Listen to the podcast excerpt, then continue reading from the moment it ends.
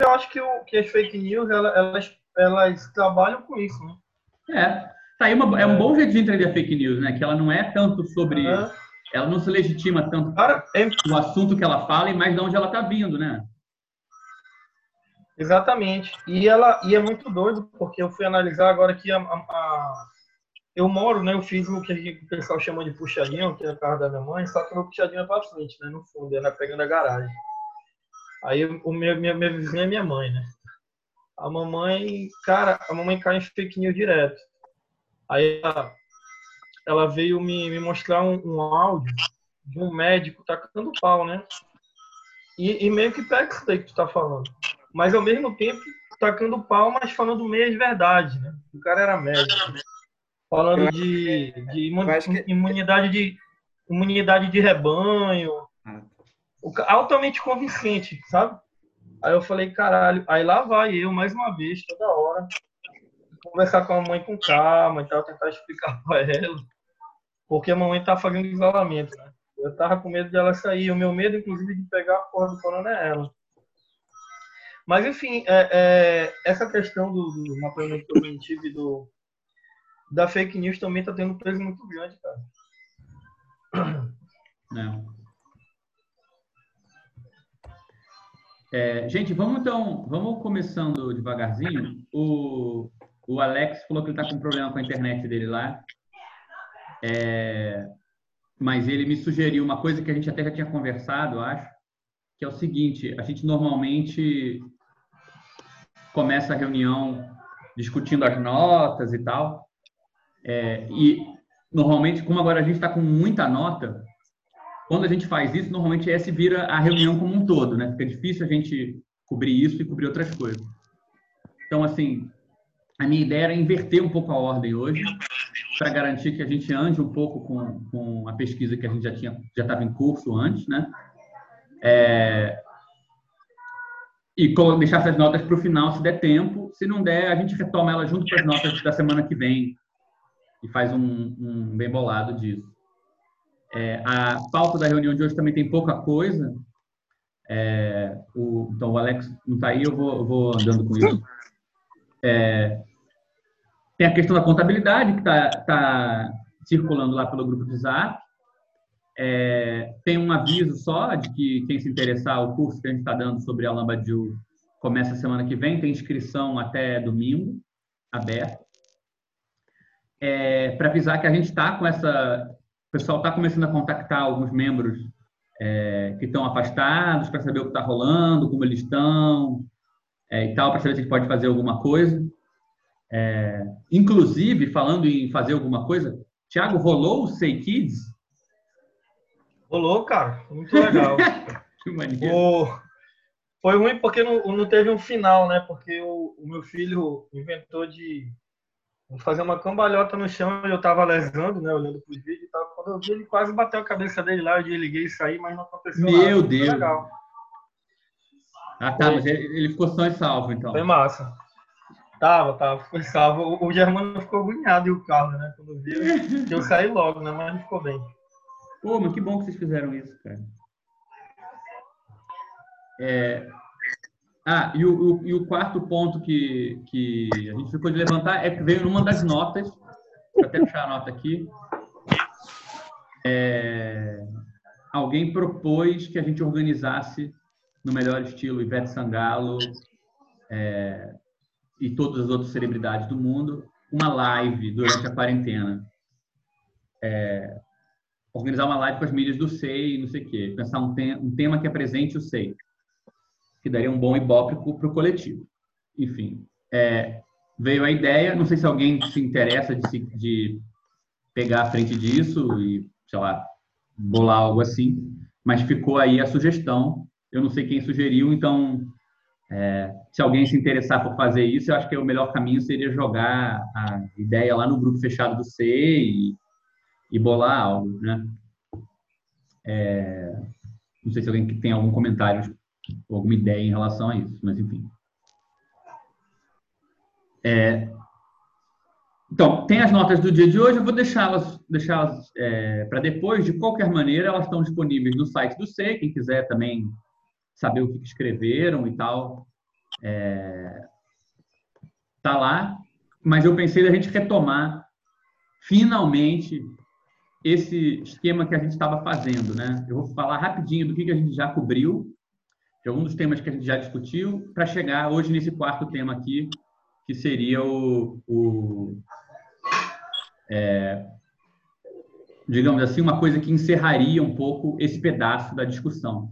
Para voltar lá no começo, lembra que a gente, né, nesse projeto de fazer uma, uma história, reconstruir um pouco o balanço da história do coletivo e tal, a gente partiu dessa cronologia dividida em quatro é, quatro dimensões, quatro aspectos, né? A gente pensou de discutir um pouco a conjuntura mundial ao longo dessa década em que o SEI existe, a conjuntura nacional, com foco principalmente no desenvolvimento da esquerda, porque foi, foi dentro disso que a gente se, se inseriu.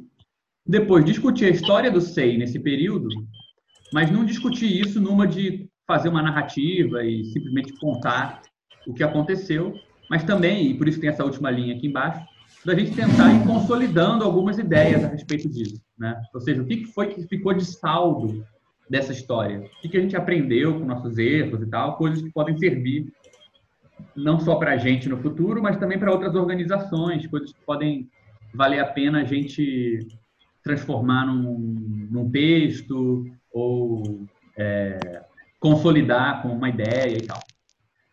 A gente está no comecinho desse projeto, né? A gente está, digamos assim, vindo de 2009 para 2011 no momento. A gente decidiu meio que seguir a coisa meio cronológica. A ideia também, ao longo que a gente vai andando, é a gente intercalando essa, essa apresentação e essa pesquisa com apresentações de outras pessoas. Então, por exemplo, em 2016, se fundou o SEI no Mato Grosso. E a Silvia, lá do SEI Mato Grosso, lá de Cuiabá, já se ofereceu para fazer uma apresentação sobre como é que foi isso, qual é a experiência deles e tal. Né? É, a gente já teve uma primeira apresentação também externa agora sobre o, o projeto em 2010, como é que estava, que foi o que o Denis apresentou. Então, de qualquer maneira, a gente está um pouco nessa, nessa, nessa caminhada. Né? É, é à luz disso que dá para entender um pouco isso aqui.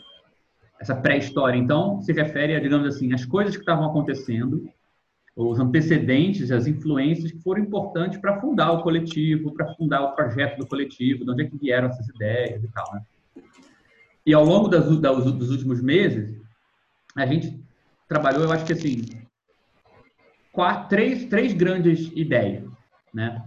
A primeira foi assim uma reconstrução muito rápida de três influências que eu acho que o SEI teve.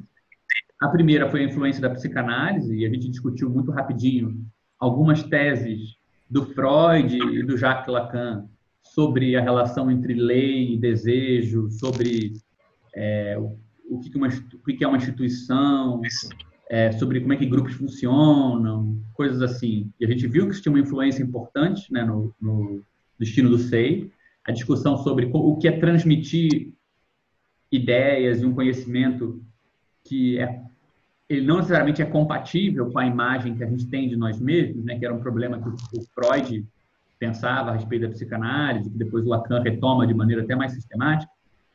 A gente discutiu uma série de filósofos é, e filósofas é, que têm algo em comum, né, é, e que estavam lá nessa espécie de caldo formador do projeto, seja o Zizek, o Alain Badiou, o Jorge Agamben, o Jacques Rancière, a Caterine Malabou, o Kojin Karatani, filósofos que, que a gente tentou muito por alto também entender que eles têm algumas coisas em comum, né? eles têm referências diferentes, mas eles têm um pé numa tradição política mais radical, eles têm um, um, um interesse de dialogar com a filosofia moderna e com a filosofia clássica, ao mesmo tempo em que eles aceitam muitas das críticas que essa filosofia e a política influenciada por essa filosofia recebeu a partir de filósofos mais contemporâneos ou de, de críticas mais contemporâneas. Então, eles têm essa mistura né, de trazer ideias muito ligadas ao pensamento contemporâneo para reler a filosofia, seja o Aristóteles, no caso do Agamben, seja o Hegel, no caso do Zizek, o Platão, no caso do Badiou, relido através dessas críticas e aí tentam muitas vezes, assim, trazer novas ideias de como reler ou repensar é, a política radical, e todos eles têm alguma relação com o marxismo também, né? E um terceiro polo que a gente colocou de influência, é, que eu acho que, na verdade, daria para... É, que eu acho que é, é inusitado, porque a gente nunca tinha pensado nisso, mas eu achei importante trazer, foi o cinema. E não o cinema no sentido de cinefilia, no sentido de... É, da recepção de filmes, mas no sentido de produção de filmes, né? É, o projeto do SEI, como eu mencionei, a própria, o próprio formato daquele documento original, de 2012, foi, foi tirado de um projeto de um filme. Né? Eu trabalhava com cinema, eu fazia filmes, curta-metragens e tal, e peguei o, digamos assim, o esqueleto de um projeto de filme para mandar para um edital e transformei, usei ele de base para fazer é, o projeto original do SEI. Então tinha essa relação engraçada com o cinema. E ao mesmo tempo o cinema tinha uma outra, um outro ponto que eu acho que é teórico, que é que o cinema era uma, é uma arte que, e, e me interessava por isso, que tem uma relação entre condições contemporâneas de produção e ideais de liberdade e expressão que são meio paradoxais, né? É talvez a forma de arte mais afim à industrialização, né? Mais afim a forma empresarial de organização, é, um, é, a forma de arte talvez movimente no, no, setor produtivo mais dinheiro, né, e não simplesmente é, como as artes visuais que é, e plásticas que circulam muito dinheiro, mas é mais no campo da especulação, né, um modelo mais parecido com o da especulação financeira. O cinema ele tem assim um, uma espécie de ele imita um pouco a produção industrial, ele, ele depende da divisão do trabalho, o cinema hollywoodiano, por exemplo, a divisão técnica do trabalho, ele normalmente acompanha as transformações tecnológicas do capitalismo, mas, ao mesmo tempo, ele preserva a ideia de que esse, aquilo que é produzido dessa maneira não é redutível a uma mercadoria 100%. Né? Tem essa espécie de excesso de fantasia, de encenação de alguma coisa e tal. Então, não acho que é à toa que uma organização tinha esse interesse no valor emancipatório da própria disciplina, da organização, de não ter medo de mexer com certos tipos de, de estrutura administrativa que a gente às vezes associa mais ao capitalismo do que qualquer coisa, tenha sido, digamos assim, um, um, influenciada por uma forma artística que, enfim, não é à toa que ela tem um, uma aurora assim é, muito ligada à União Soviética, né? Porque esse essa espécie de ímpeto leninista de juntar Taylorismo e revolução, né, tem um, encontra uma metáfora muito especial no cinema de massa. Né? Então, assim, eu acho que foram três fontes assim interessantes da gente pensar: psicanálise, a filosofia é, e o cinema. E a produção cinematográfica, né, mais do que qualquer coisa. E aí é engraçado que, em vez de a gente passar disso direto para uma discussão de outro, mais técnica, teórica, a gente gastou uma ou duas reuniões em cima de notas, é, anotações feitas em cima dessa primeira discussão, que levantaram, digamos assim, um debate super legal sobre maneiras diferentes de falar de organização. Né? Então, é, eu separei quatro aqui, a gente já discutiu isso algumas vezes, tem retornado de vez em quando nas notas, né? É, diferentes metáforas, diferentes maneiras de você, digamos assim, olhar para uma organização. Uma delas, que eu acho que a gente explorou até menos, é essa que foi até, acho que é mais intrínseca ao SEI no começo. No começo do SEI, a gente falava muito nesses termos. Você vive uma coisa na organização que, que é diferente do que você planejou, e num segundo momento você tenta formalizar e incluir isso no seu próprio planejamento, nas suas regras e tal. Então, essa espécie de dois momentos, da experiência ou da formalização, quer dar uma nova experiência, quer dar uma nova formalização, uma espécie de, de dobradinha, né? E, e aí, disso aí, a gente começou a discutir outra metáfora, que é essa do sistema e o feedback. A ideia de que, bem, poxa, esse, essa maneira de ir da experiência para uma nova formalização, né, você cria regras para um coletivo. Quando as pessoas seguem aquelas regras, elas fazem coisas novas. E aí você muda as regras para se adequar a essa nova experiência. É, a gente chegou nessa ideia do feedback. Bem, um sistema que aprende com ele mesmo, né? Ou seja, que tem um certo feedback ele vai ter uma estabilidade dinâmica. Ele não é só estável porque as regras dele são fixas. Pelo contrário, às vezes É justamente essa adaptação constante que faz uma coisa funcional. E daí a gente foi para uma terceira ideia, que é a ideia do organismo, né? essa similaridade entre organização e organismo. A ideia de que você pode ter bastante transformação na matéria de uma coisa e ainda assim ela continua ela mesma. Né? E a gente falou, bem, é um jeito de você olhar a forma da organização, você perceber que às vezes as pessoas que compõem ela, as regras particulares que compõem ela podem ir mudando, mas de alguma maneira essa autopoese vai continuando, né? E aí a gente introduziu uma quarta ideia, que eu acho que na reunião passada apareceu com a discussão que a gente fez sobre o espírito, por exemplo, né? Que eu acho que é uma ideia, por exemplo, a filosofia hegeliana explora muito isso, né? A ideia de que tem um, um processo de autocausalidade ou de transformação que ele transcende, inclusive, o ser vivo. Ou seja, dá para você ter transformações que têm um grau de descontinuidade dentro delas muito maior do que a descontinuidade do ser vivo. Né? O ser vivo ele começa de um jeito, criança, fica adulto e morre. Ele muda muito dentro desse processo, mas tem alguma coisa que a gente chama de vida, que é uma continuidade. Mas é possível uma continuidade de um tipo diferente. Por exemplo, onde a vida acaba, outra vida começa, mas alguma coisa permanece entre as duas. Né? E a gente estava discutindo se uma organização não tem que também, ou se no caso do SEI hoje, que a gente está fazendo um balanço sobre as nossas crises, sobre o que a gente mudou, se essa outra maneira de olhar, que inclui a descontinuidade como parte do processo, né, e não como fim do processo, não como uma morte, se ela também não é uma metáfora importante para a gente acompanhar certos processos que a gente já passou.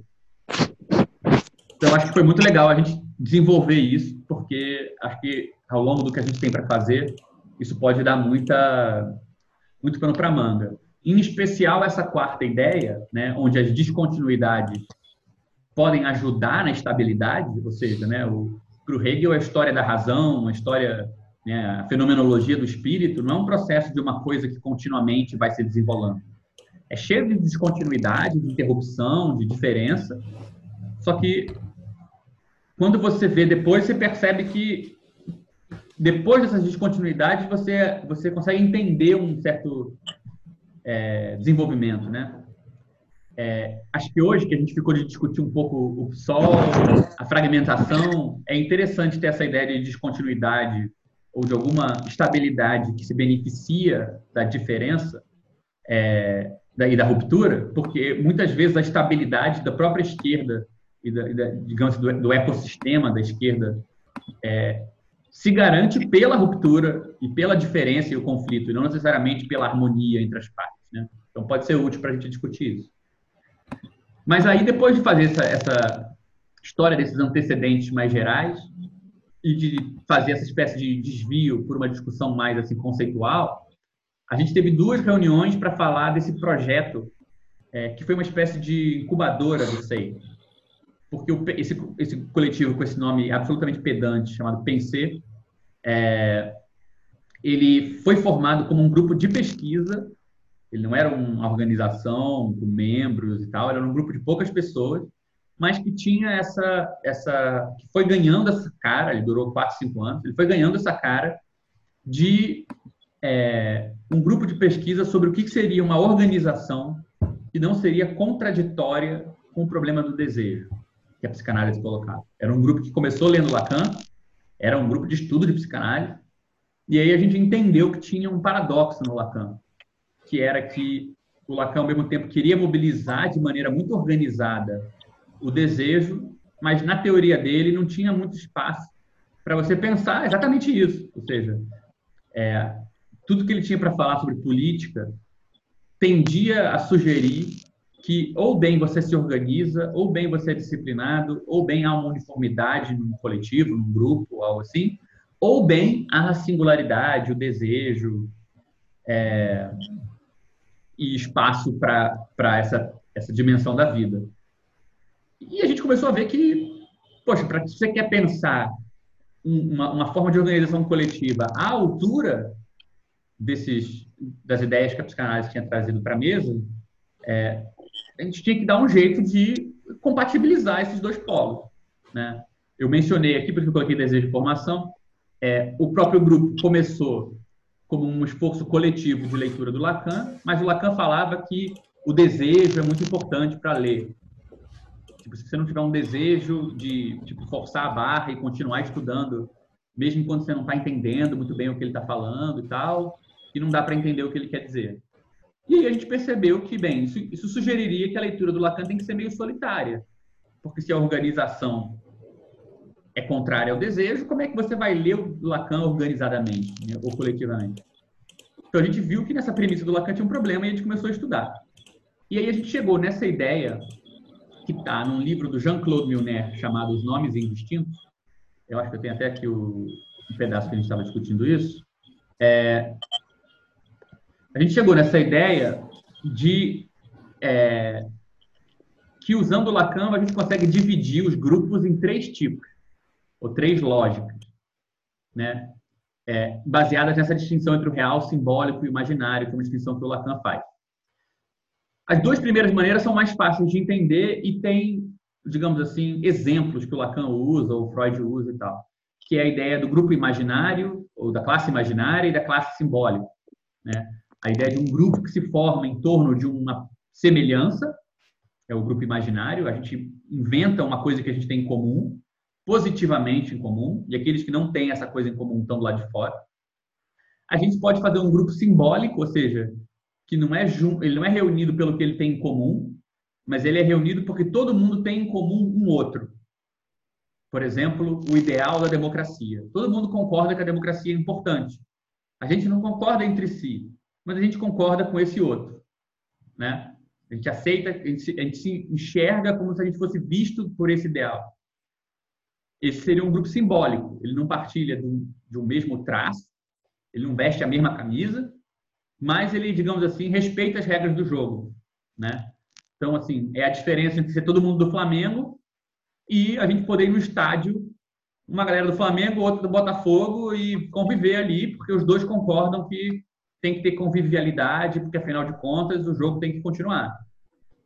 Né? Todo mundo do Flamengo é imaginário. Flamengo e Botafogo são diferentes, mas concordam com a regra do jogo, vamos falar assim.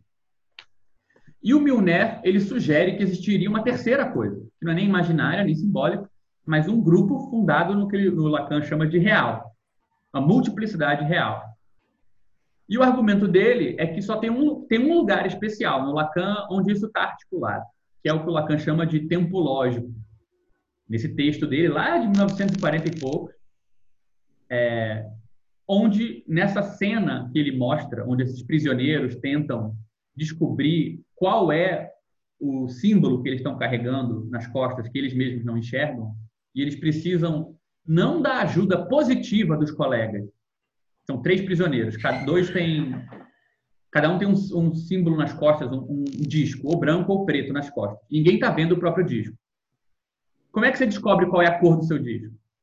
E aí o Lacan mostra lá nesse dilema que nesse, nesse nessa cena que é, não é que você vai descobrir com a ajuda dos outros, mas a própria confusão de todo mundo tentando descobrir qual é o seu produz informação extra que você pode usar para descobrir o seu.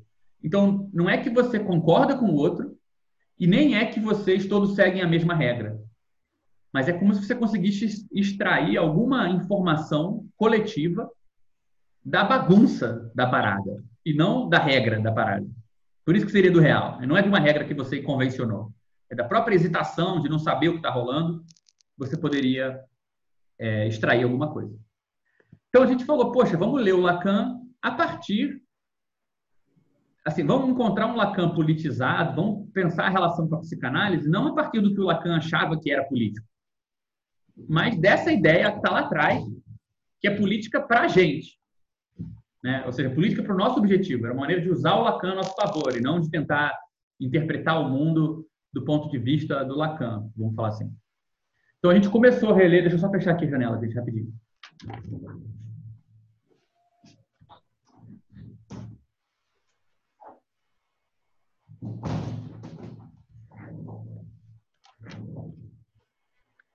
Então, a gente começou a reler a obra inteira do Lacan à luz dessa ideia.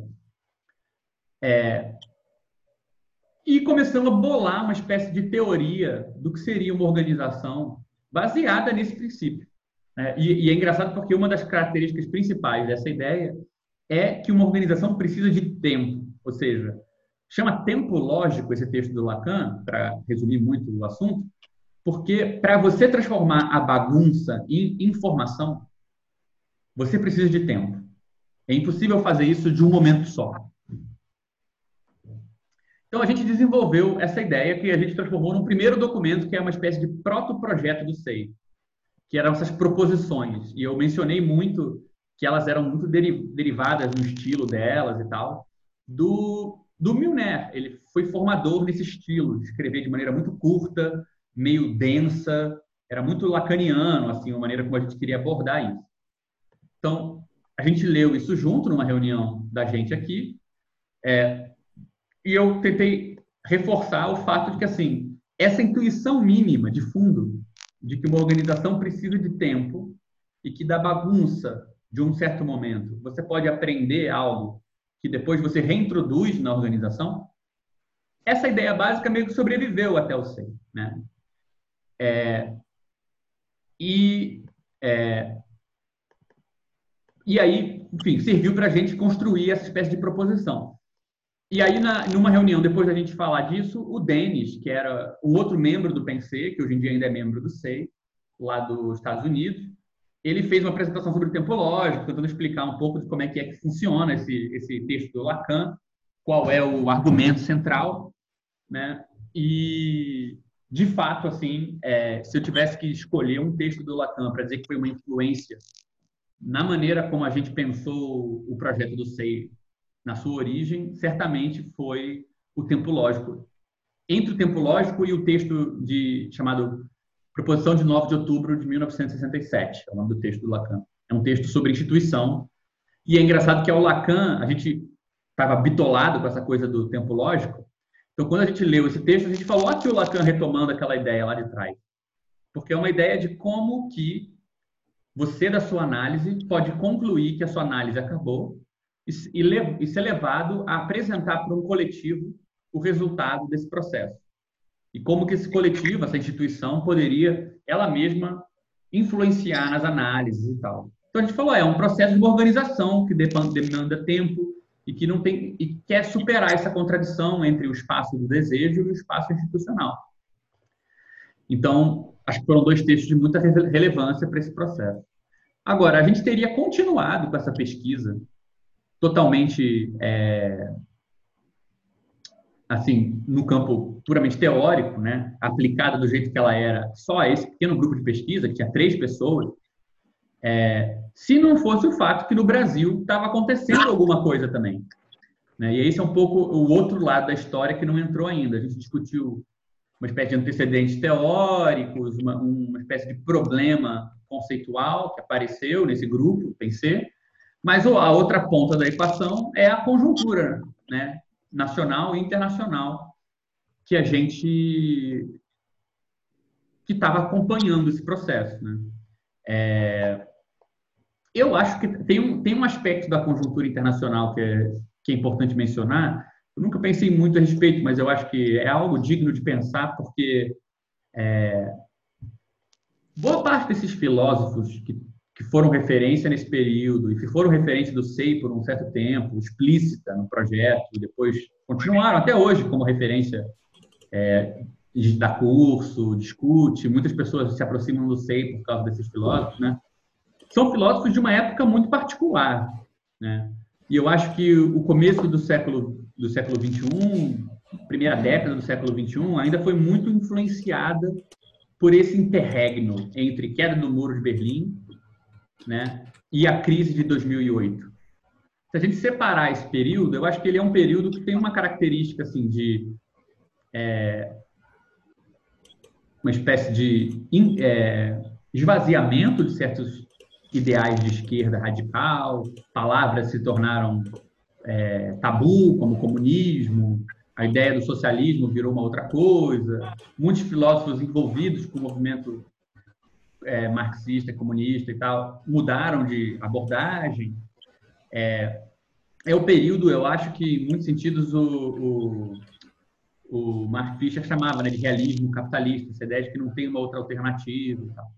Então é interessante que assim a filosofia é, virou uma espécie de, de, de depósito para muitos militantes políticos que talvez tivessem continuado pensando de maneira mais rente do chão da política se houvesse espaço para isso.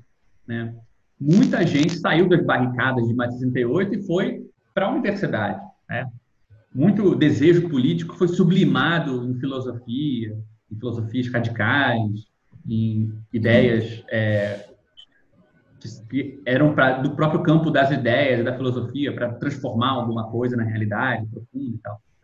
E eu acho que é um traço também do, de um filósofo como Alain Badiou, do Jorge Agamben, do Zizek, de uma maneira diferente, serem filósofos que viver, viveram de uma forma ou de outra a falência de alguma coisa, na Europa, principalmente, né? E que vi, tentaram buscar maneiras de continuar é, o pensamento revolucionário, atualizar esse pensamento, sem cair em nenhum dos dois polos, né? Nem cair no polo do as coisas podem continuar como elas eram, ou seja, essa crise não é uma crise real do marxismo, não é uma crise é uma crise só do regime soviético, é uma crise dos países é, nos Balcãs, não é uma crise real. Então, evitar essa, esse polo, mas também não cair na ideia de que se essa crise é real, então acabou, essas ideias não fazem mais sentido, vamos enterrar tudo isso. E cada um, da sua maneira, acho que preservou um pouco essa ideia. E eu acho que, assim, é, ainda que a gente tenha visto um ciclo de lutas muito importante no começo é, dos anos 2000, é, muito da influência desses filósofos vem também com essa, com essa espécie de formato, né? Eu vou fazer uma crítica da esquerda para que a esquerda não morra. Vou fazer uma crítica do marxismo para que o marxismo não morra. Vou repensar a fundação filosófica do Marx para poder reconstruir o Marx do zero. Né? Então, vai ter gente indo lá no, Aristóteles, que nem uma Agamben, para discutir o trabalho no Aristóteles, potência no Aristóteles, para poder repensar a prática política hoje em dia. Vai ter gente indo repensar ontologia para poder justificar projetos políticos que não passam pela política estatal, o Badiou, sei lá. Então, são processos muito amplos que têm essa estratégia. Né? E a gente, acho que é importante mencionar isso, porque o SEI entrou um pouco nessa seara. Né? A gente tem uma facilidade estilística de origem de se colocar com a esquerda contra a esquerda, né? numa posição de crítica interna à esquerda, de olhar a esquerda de maneira ressabiada. Então, assim, não acho que isso é à toa. E é interessante, por quê? Porque no Brasil, entre o fim é, do, do governo Lula, né, é, quer dizer, entre o início do governo Lula e o segundo mandato, né, e o caminho para o governo, o primeiro governo da Dilma, já começa a haver no Brasil uma espécie de espaço para discussão de, bem, a gente ganhou, a gente parecia estar na ascensão política, mas também tem problemas, essa esquerda que está no poder, ela tem seus limites. E é um período no Brasil que é especial no sentido de ser um momento em que se produz uma crítica da esquerda pela esquerda. Né? É, não é um momento reativo, por exemplo, como seria pensar política em 90 e poucos. Ser comunista em 1990 e poucos é muito diferente de você estar ligado com essas, esses assuntos durante o governo Lula, né? É, por vários aspectos. Então, assim, eu acho que é, uma, é um aspecto da conjuntura muito importante considerar por um lado, né, que essas, esse processo de formação desse caldo intelectual, desse grupo de pesquisa lacaniano, não sei o quê, é, é engraçado que ele se forma no, no, caminho na contracorrente do que o movimento lacaniano se formou no Brasil. O movimento lacaniano chegou no Brasil durante a ditadura, ele se fortificou também, usando a psicanálise lacaniana para pensar contra o autoritarismo. Né? É uma tendência muito forte em vários autores de, ligados à psicanálise, filosofia da psicanálise no Brasil, achar que o grande par conceitual político da psicanálise é o fascismo. Psicanálise contra o autoritarismo, psicanálise contra o fascismo, né? E essa tendência que a gente está discutindo, desse grupo de pesquisa que nasceu criticando Lacan e querendo aparelhar a psicanálise para a prática política, para a construção de organização, é um outro caminho. Né? Então, assim, é curioso ver que a gente nunca se formou como grupo em contraposição a um regime autoritário, a um outro autoritário que tem que ser destruído. Pelo contrário, a gente se formou dentro de um período onde a questão de o que, que vai ser, qual, qual, vai ser o aparato crítico de uma esquerda? Como a esquerda evita a sua própria sedução? Né? Aquela coisa do, do Zizek lá no Occupy Wall Street, né? que ele está tendo Occupy, aí ele vai dar uma palestra, ele fala, não se apaixonem por vocês mesmos. Né? Essa, essa moral está muito mais próxima da moral que influenciou o projeto do Seiko do que essa preocupação de quem está com a psicanálise está contra o autoritarismo. Né? Não foi exatamente nesse estilo que a gente formou o nosso horizonte. E mais que isso, né, é, também não foi numa ideia de é, a, a psicanálise estar do lado de uma coisa já formada na esquerda. Ou seja, não foi, por exemplo, como aconteceu com a psicanálise e o populismo na Argentina, onde um movimento populista de esquerda é, pensando a sua herança histórica ligada a todas as discussões sobre Perón, etc. e tal, encontra na psicanálise uma coisa que dá forma conceitual para o que a gente já vivia na política. Já havia um movimento populista na Argentina e o Laclau teorizou algo que existia. A gente não estava fazendo isso. A gente estava dizendo que havia um limite no pensamento de esquerda, como é que se organiza dando espaço para bagunça, é o termo técnico do dia, É, não havia essa construção e a gente estava teorizando antes de construir. Então, a gente não foi buscar na realidade brasileira um lugar para testar isso que tivesse pronto. A gente não era, não era um grupo que era os teóricos de uma organização real. Né? Era a teoria de uma organização que não existia. E, na, e no, ou, no pior dos casos, era uma teoria para ir com a bagunça. Né? E foi meio isso que a gente fez. Ou seja, a conjuntura na qual o SEI se inseriu na realidade brasileira não foi aquela de uma adesão ideológica ao PSOL. Foi aquela do diagnóstico de que o PSOL era o sintoma mais interessante da política de esquerda. Então, a gente não buscou o PSOL porque ele era um partido que funcionava, um partido que representava algo importante ou algo similar. A ideia era, a gente precisa de um lugar para testar se esse negócio funciona. Esse negócio, ele serve para a gente pegar as bagunças e tentar colocar uma organização para funcionar que não seja contrário à pluralidade, ao dissenso, à desorientação. Pelo contrário, a ideia é que você não precisa estar orientado para se organizar, você vai se orientar porque você se organizou. Né? Esse é um pouco o dilema dos prisioneiros eles não é que eles vão para a porta de saída porque eles sabem qual é o disco que eles têm, eles sabem os discos que eles têm porque eles começaram a se mexer, né? Então, o diagnóstico que levou à ideia de que o PSOL era um lugar interessante para a gente se inserir, é, primeiro, tem a ver com a relação entre o PSOL e o PT, ou seja, tem a ver com o fato de que a gente vê né, a esquerda cindir o PSOL se separa, né, continua um processo que já estava em curso no Brasil, do PSTU se formar, de outro, outro, outras dissidências em relação ao PT se formarem, é, ver o PSOL se formar como uma dissidência, é, mas, ao mesmo tempo, a diferenciação entre o PSOL e o PT era vaga, no sentido de que não era por conta de uma grande é, divergência ideológica, conceitual, era uma espécie de crítica moral do PT, de nós não vamos compactuar com isso, nós não vamos aceitar o seu desvio, né? Que o PSOL vai se fundando. Em 2000, entre 2009, 2008 e 2009, eu já militava junto com o PSOL, primeiro informalmente, como quase toda militância do PSOL, e depois é, através de filiação, e eu participei da candidatura do Plínio, é, que já foi levada, assim, já, já mostrava todos os sintomas que o PSOL, enfim, era casa né, dessas coisas. Por exemplo, era um partido que tinha acabado de criar, mas ele tinha sido meio criado a frio.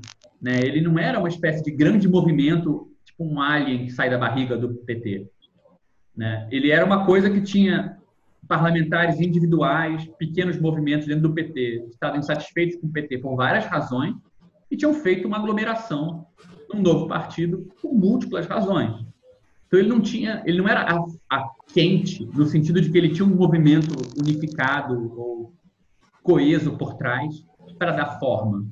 Ele era muito fragmentado no sentido que ele tentava juntar interesses de muitos grupos diferentes. E, ao mesmo tempo, ele tinha esse outro traço engraçado, né? que é que ele caiu em popularidade. Em 2006, você tinha a candidatura da Luiz Helena com 6,5% de votos. Quatro anos depois de construção de partido, você tinha menos votos do que você tinha na sua primeira eleição. Né? Então, era uma coisa meio curiosa. Um partido que estava se formando de maneira fragmentada, que não estava construindo, não tinha uma imagem ou uma posição clara e que, nessa época, em 2010, surge essa ideia do Plínio, que circula um pouco, de que isso podia ter a ver com a incapacidade do PSOL de ter uma espécie de unidade interna, uma espécie de centro de formação. Então, o que, que a gente estava vendo naquele momento? Né? Por um lado, tinha essa história específica da política brasileira, que ia na contramão de muita coisa que estava acontecendo no mundo, por mais que eu acho que a história americana tenha tido uma, Opa, alguém tá falando? Não, achei que alguém estava perguntando. É, a gente estava indo num. É, tinha uma especificidade da, da, conjuntura nacional e tinha, digamos assim, num ponto particular de fracasso, de dificuldade dessa conjuntura, né? O partido em 2010 se vê menor em termos de adesão do que antes, apesar de ter crescido em termos de, de filiação e de, de expansão pelo território, Nessa conjuntura de uma coisa meio desorientada, de ninguém sabe mais ou menos o que está acontecendo, se propõe a criação de um projeto de, de, que se chamava Centro de Estudos Revolucionários. E aí eu entrei em contato com o Plínio nessa época e com outros militantes e falei que eu gostaria de participar desse negócio, que eu estava envolvido com pesquisa sobre formação é, teórica e organização, que eu queria me envolver. E aí, já na hora de criar isso, deu para ver que tinha era impossível grupos dentro do PSOL diziam que isso existia, grupos diziam que isso era só balela, grupos diziam que isso era só uma ideia do Plínio, não era uma ideia sancionada ou partilhada pelas pessoas, e essa ideia foi morrendo. Mas nesse meio tempo eu tive a chance de perceber que o PSOL tinha essa, digamos assim, essa crise interna interessante. Né? Então, desde o começo, quando pintou a primeira ideia de fazer um projeto específico do que seria chamado Círculo de Estudos da Ideia e da Ideologia, é, ele pintou na ideia de, bem, vamos, vamos produzir algo que entre nesse espaço vazio que o PSOL está dizendo que não tem como preencher e que permitiria a gente tentar transitar num espaço fragmentado, onde cada um tem a sua camisa, camisa de futebol diferente, as correntes não se bicam, os grupos não se dividem, as regras do jogo não são claras, poxa, se você vai, vai produzir algum nível de organização orgânica numa situação como essa, você vai ter que ter, digamos assim, um ouvido para o que é meio sintomático, você vai ter que ter uma espécie de interesse em reconhecer os problemas internos à esquerda, né? Você vai ter que ter um interesse em uma organização que se funda em alguma outra coisa que não na coesão. Então, a gente entendeu que esse era mais ou menos assim o, o ninho ou o, o, a cultura adequada para a gente tentar se inserir. É, eu vou, eu acho que, que é, a gente pode olhar, podemos mencionar, eu, eu, acho que eu vou falar isso na, no próximo encontro, quando a gente for discutir o projeto mesmo, do SEI, o primeiro projeto, de onde veio esse nome, né? Círculo de Estudos da Ideia e da Ideologia. Mas você vê que assim ele tinha na primeira versão já tinha uma ideia de preencher, de disputar ou agregar um pouco com uma escola de formação. Né? Se tem alguma coisa que foi engraçada na história do SEI é quão, er, quão errônea, o quão sem noção era essa ideia perto do que a gente veio a virar, que foi tudo menos isso. Mas fez parte desse primeiro momento a ideia de que a gente o desejo de ocupar esse espaço, né? que passa pela fundação, por, uma, por exemplo, em parcerias com a Fundação Lauro Campos, é, com a ideia dessa criação de um centro de formação militante unificado e com essa problemática toda do PSOL. Então, eu acho que, assim, para a gente acompanhar isso, é legal a gente olhar a conjuntura do PSOL até o momento em que a gente se aproximou né, e constituiu o projeto do SEI. Isso aqui são dados que eu tirei de. É muito difícil levantar dados sobre o PSOL, é impressionante. É, não tem é, uma fonte assim é, imediata de acesso, você encontra algumas dissertações de mestrado, alguns trabalhos ou de antropologia ou de sociologia das organizações tentando levantar dados sobre o partido, contar um pouco essa história em termos mais assim numéricos e mapear o crescimento do partido. Mas é um traço do próprio PSOL a, a dificuldade de ter essa centralização organizacional, né? é, é quase como se houvesse uma espécie de contradição entre, digamos assim, a tecnologia ou a cultura de organização que foi desenvolvida no Brasil e na esquerda brasileira por, uma, por um certo período e as necessidades de organização dessa mesma esquerda. Porque, por um lado, é claro que não faz sentido falar que o PSOL deveria ter uma organização centralizada, porque o partido não é um. Não, o PSOL não é um partido com essa cara. Né? Não, não é do interesse do partido ter um e-mail comum, todo mundo circula pelo mesmo Google Drive. Não faz sentido. Mas, por outro lado, isso não, não precisaria significar que não tem maneira de, de garantir alguma coesão, mesmo com essa fragmentação.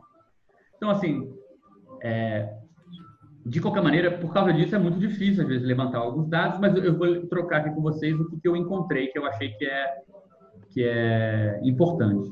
Né? Então, esse aqui são, digamos assim, os parlamentares. Primeira coisa, você vê logo os, os parlamentares que foram é, expulsos do PT em 2003, que fundaram o PSOL em 2004. Né? Você logo vê, por exemplo, que eles não saem de, de não vão para correntes internas do PSOL que são a mesma. Então você vê que engraçado, né? São parlamentares expulsos, mas eles não não é que sai uma coisa coesa, sai uma coisa onde um é independente, o outro vai para a SST, o outro vai para o MEIS, o outro é enlace. Né? Depois você começa a ter a consolidação, e você vê que é quase toda em cima do PT, né? a origem partidária, de todo mundo que cresceu em 2005, né? dos parlamentares e políticos que ingressaram no partido no ano seguinte. Quase todos foram do PT, e aí você começa a ver uma certa coesão surgir. Né? Muitos deles vão entrar para a APS, alguns menos vão para o Enlace e alguns ficam independentes. O Maringoni foi para fortalecer, mas assim, começa a se consolidar aí uma certa diferença entre essas tendências. Mas é interessante você ver que o partido já nasce, né? Os taus dos rebeldes já nascem, cada um indo para um lugar e criando polos separados para absorver outras pessoas que foram saindo do PT. Né? É, esse aqui já é um, um quadro é, dos parlamentares que tentaram candidaturas e quais deles conseguiram se eleger em 2006. Né? Eles eram, alguns eram deputados federais, deputados estaduais, vereadores de, de, de lugares diferentes do Brasil. E você vê que muitos deles, é, alguns se elegem, mas alguns já não conseguem reeleição. Na verdade, a maioria já não se reelege ao entrar no PSOL. Né? Ou seja, o PSOL ele não ele não é a continuação do que as pessoas faziam no PT por outros meios nesse sentido, né? É, a pessoa que se elegia lá não se elege fora, a pessoa que estava num partido só lá dentro não sai para formar uma coisa só fora, ela forma vários grupos, né? Aqui está a Luiz Helena, que ainda ficou à frente do, do, do Cristóvão Buarque, do PDT e dos outros candidatos, por uma margem razoável, mas era uma eleição Lula e Alckmin, é, ela não foi, não, não foi uma, uma candidata tão expressiva. Por outro lado. É, interessante, foi mal, foi mal. É uma leseirinha, mas interessante como o Randolph, que comparando nesses números aqui, não era ninguém, né? Olha, hoje ele, em termos de, de popularidade de se eleger, né? Virou senador, saiu do pessoal, virou pra rede. E essa galera aqui, em termos dele, não, não fez um nome tão forte como ele. É uma leseira só de não, mas isso é muito, eu acho muito relevante, cara. Invocado, ele era o menor aqui, ó. Menor número de votos. É o menor número. Alguma, né? é, alguma curva no caminho É aí mesmo. fez ele hoje ser bem popular. Né? É verdade. Tá agora na rede. É verdade. Daqui é interessante pensar quais que, né? Acho que a, a Luciana Genro está aqui não, né?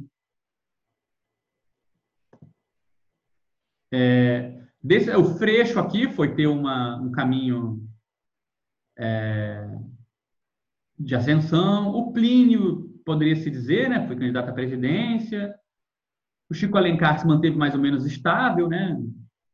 Mas, assim, eu acho que a maior parte desse, as pessoas que estão aqui nessa lista, não necessariamente, é, realmente o Randolph é uma exceção, talvez, né? No caminho que ele A. Luciana, a Luciana Genro fez o caminho contrário do Randolfo, né? Eu não sei, na verdade. Tinha que ver melhor. Como não, assim? bem que não, ela cresceu, ela cresceu. Não, não, Ela cresceu, ela cresceu. Ah, É, ela cresceu. É, ela tá aqui em cima. Então, Uhum. mas eu acho interessante pensar isso, entendeu? É, porque eu acho. Por que, eu tô. eu- voltando assim, né? Batendo naquela tecla lá do começo do- das nossas reuniões, né? Entender essa conjuntura é importante para entender também, talvez, coisas que tenham sido facilitadas para o SEI e que na hora que a conjuntura muda, talvez a gente tenha dificuldades que a gente nunca tinha pensado que a gente ia enfrentar, né? A ideia de que a gente foi se inserir num partido onde a gente não tinha uma adesão ideológica, a gente tinha uma adesão pragmática aos problemas e não às soluções. E que esses problemas tinham muito a ver com esse universo do fragmenta, organiza, é coeso, não é coeso, é múltiplo ou é um, né?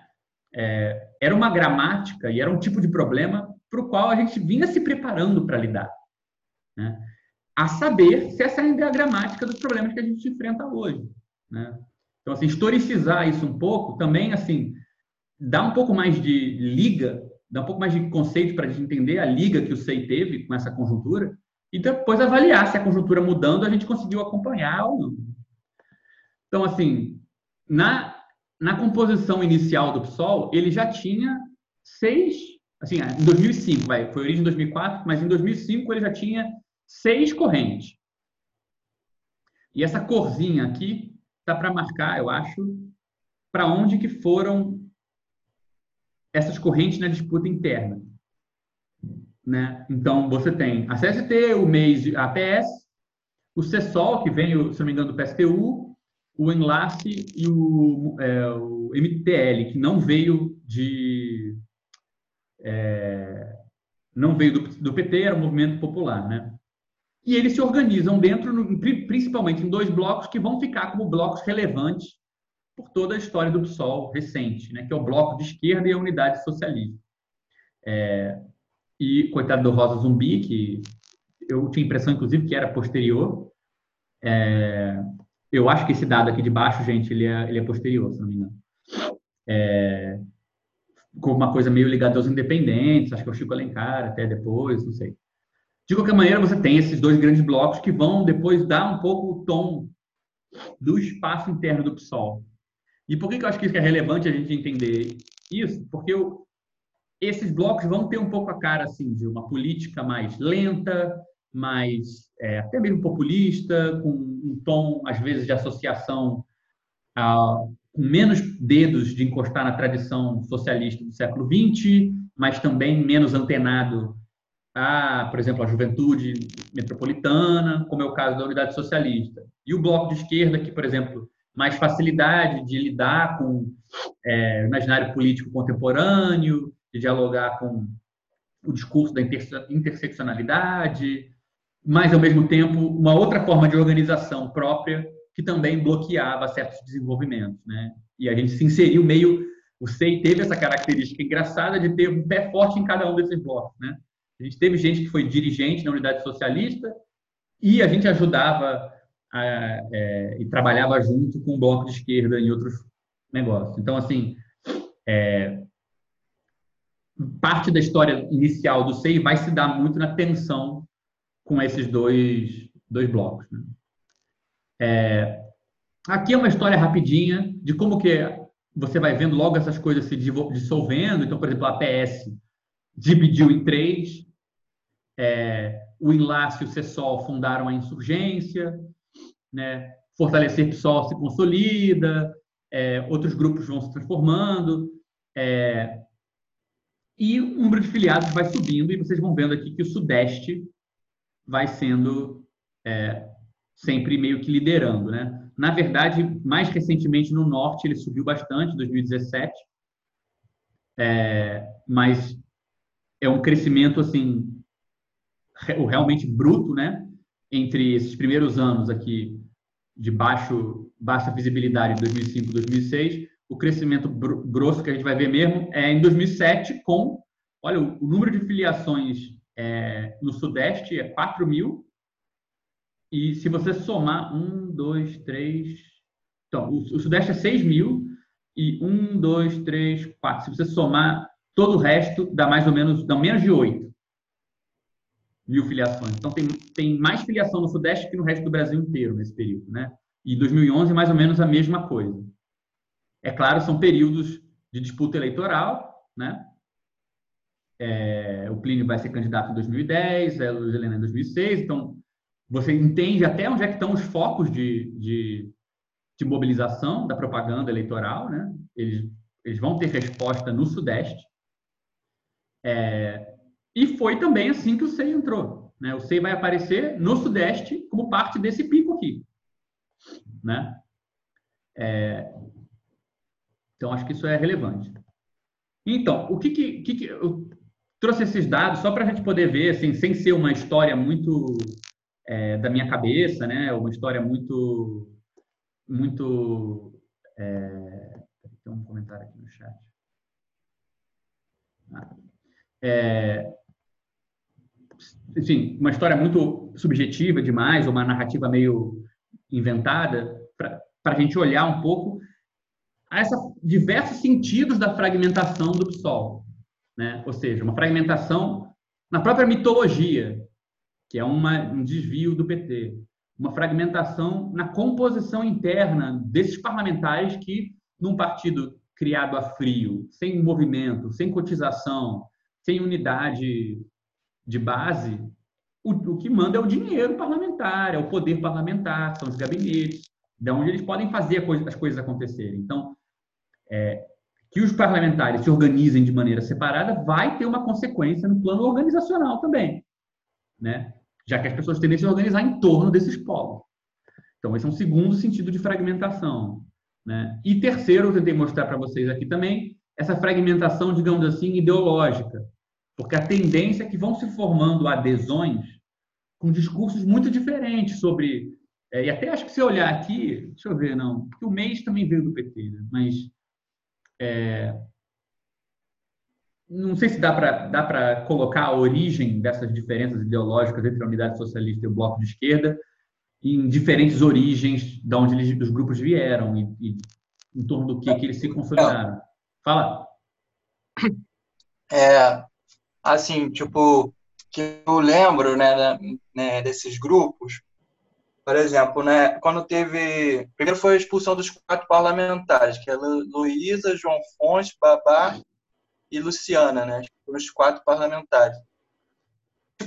A Heloísa, ela era mais próxima no PT, não sei se ela era de, dessa ala, mas da democracia socialista, que era DS, né? Uhum. Que é, tipo, dentro de uma corrente é, trotskista, que se reivindica mandelista, que tinha um aspecto mais culturalista, né? Tipo, que depois vai, com vários, é, vários enlaces, vai, vai desembocar no enlace, né?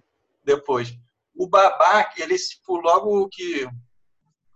É, tipo, ele veio para o Rio, ele era do, do Pará, era muito forte, era um deputado federal lá, depois ele vem, tenta a eleição aqui, perde, e depois entra como vereador. Então, ele, tipo, sai, assim, tipo, do, de deputado federal para ser vereador no Rio de Janeiro. E aí a CST vem se construindo muito forte aqui, a partir desse giro dele do Pará para o Rio. É, a Luciana Genro do Sul né, é do mês, que também. O, o Babá e a Luciana Genro são da, da, tipo, uma corrente morenista. Né? Eles todos eram do Manuel Moreno, lá que é do mesmo PSTU. O João Fontes, que eu não sei, hoje em dia ele acho que ele está no PDT, não sei. Mas, assim, tem essa tradição dos três, dos quatro, que eu lembro, assim. É, então, pera, só pra, como eu não consegui acompanhar tudo que você falou, é para dizer que, assim, A Luciana uhum. vinha de uma, de uma tendência, de, um, de uma certa orientação dentro do PT, que era diferente. Não, é do mês mesmo, já era do mês. Ah, sim. É, do mês. O mês e o SST, os dois, tipo, são de uma tradição é, do Manuel Moreno, um grande dirigente da, da Argentina, que, que é hoje, até hoje referência deles. A Javier Moreno, né? Não, é Manuel Moreno. É o Moreno, Gabriel, que tu falou do, do livro dele lá de organização. Sim, sim, eu sempre achei que era. Eu, eu sempre achei que era Javier Moreno e não Manuel. É Naruel. Naruel, Naruel, Naruel, é. Isso, isso. Naruel, isso.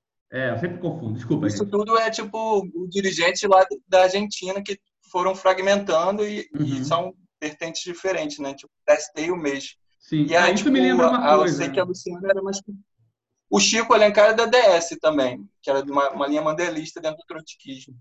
Sim. Eu acho que você falou uma coisa aí que é importante também, que é engraçado, né? Enfim, todo mundo sabe que o teste favorito de Marie Claire do marxista é chamar uma pessoa de stalinista ou trotskista, né? Tipo, todo mundo acha que é leninista, é tipo um elogio, ninguém transformou isso em xingamento exatamente dentro desse, desse tipo de desse caldo das organizações marxistas. Mas trotskista é elogio para uns, não é elogio para outros, stalinista é crítica que se faz a não sei quem, né? E é engraçado que realmente, assim, por exemplo, nesse grande período aqui, né, é, você vai ver, assim, estava é, no, no, no, no, imaginário do militante ficar xingando a pessoa, ah, mas ele é muito trotskista, ou ah, mas fulaninho é stalinista, né? Então, assim, esse tipo de, de posicionamento à luz da tradição socialista do século XX, né? usar essa, essa memória para explicar onde a gente estava no presente, ainda fazia muito sentido. Né? É uma discussão do quanto ela faz sentido hoje, porque ela, eu acho que teve uma guinada no imaginário do militante, não de, de deixar isso tudo para trás, né? mas até o Stalin mudou de estatuto nos últimos anos. Né? seja com as brincadeiras de internet, seja com as acusações mais sérias de stalinismo que circularam na mídia. Você vê que assim o imaginário e, as, os conflitos dentro da esquerda eles circulam de uma forma um pouco diferente, eu acho.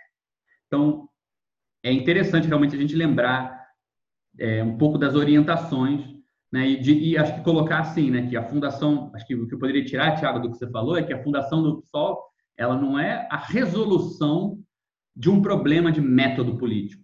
Né? Saíram os morenistas e fundaram finalmente o seu partido morenista. É, saem os morenistas, sai uma galera de outra vibe, sai uma galera da Quarta Internacional, sai uma galera mais ligada ao movimento verde, e aí junta todo mundo. Né? Não tem essa ideia de sair de um problema e criar uma solução, tanto quanto sair de um, de um caldo e criar um problema mais localizado, vamos falar assim. É, para uma galera que tinha alguma coisa assim em comum que precisava de uma legenda, né? Bem, uma legenda política, esse guarda-chuva que não, não, não, necessariamente vai ser possível estar tá criando uma unidade, né? Sim. Então, assim, eu acho que eu, a razão para a gente colocar essas coisas todas é porque a gente realmente se inseriu nessa história, né? Mas eu acho que a gente é, pode olhar essa história. Desculpa, fala, fala. E, e eu tenho a impressão de que o pessoal ele veio também é, no momento em que o, o PT estava rifando a base dele. E eu lembro de um negócio muito doido que uma vez eu estava, assim, no momento em que acabou o MST, acabou tudo esses negócios de CUT e tal, o pessoal veio, pegou a rebarba disso, depois constituiu-se um partido centrado nesse negócio que a galera chamou de luta identitária. E aí eu lembro quando eu estava panfletando aí no Rio pro pro Freixo, veio um operário, assim, um cara operário mesmo e tal, e veio me contar a história do Babá, que esse operário ele é do Pará.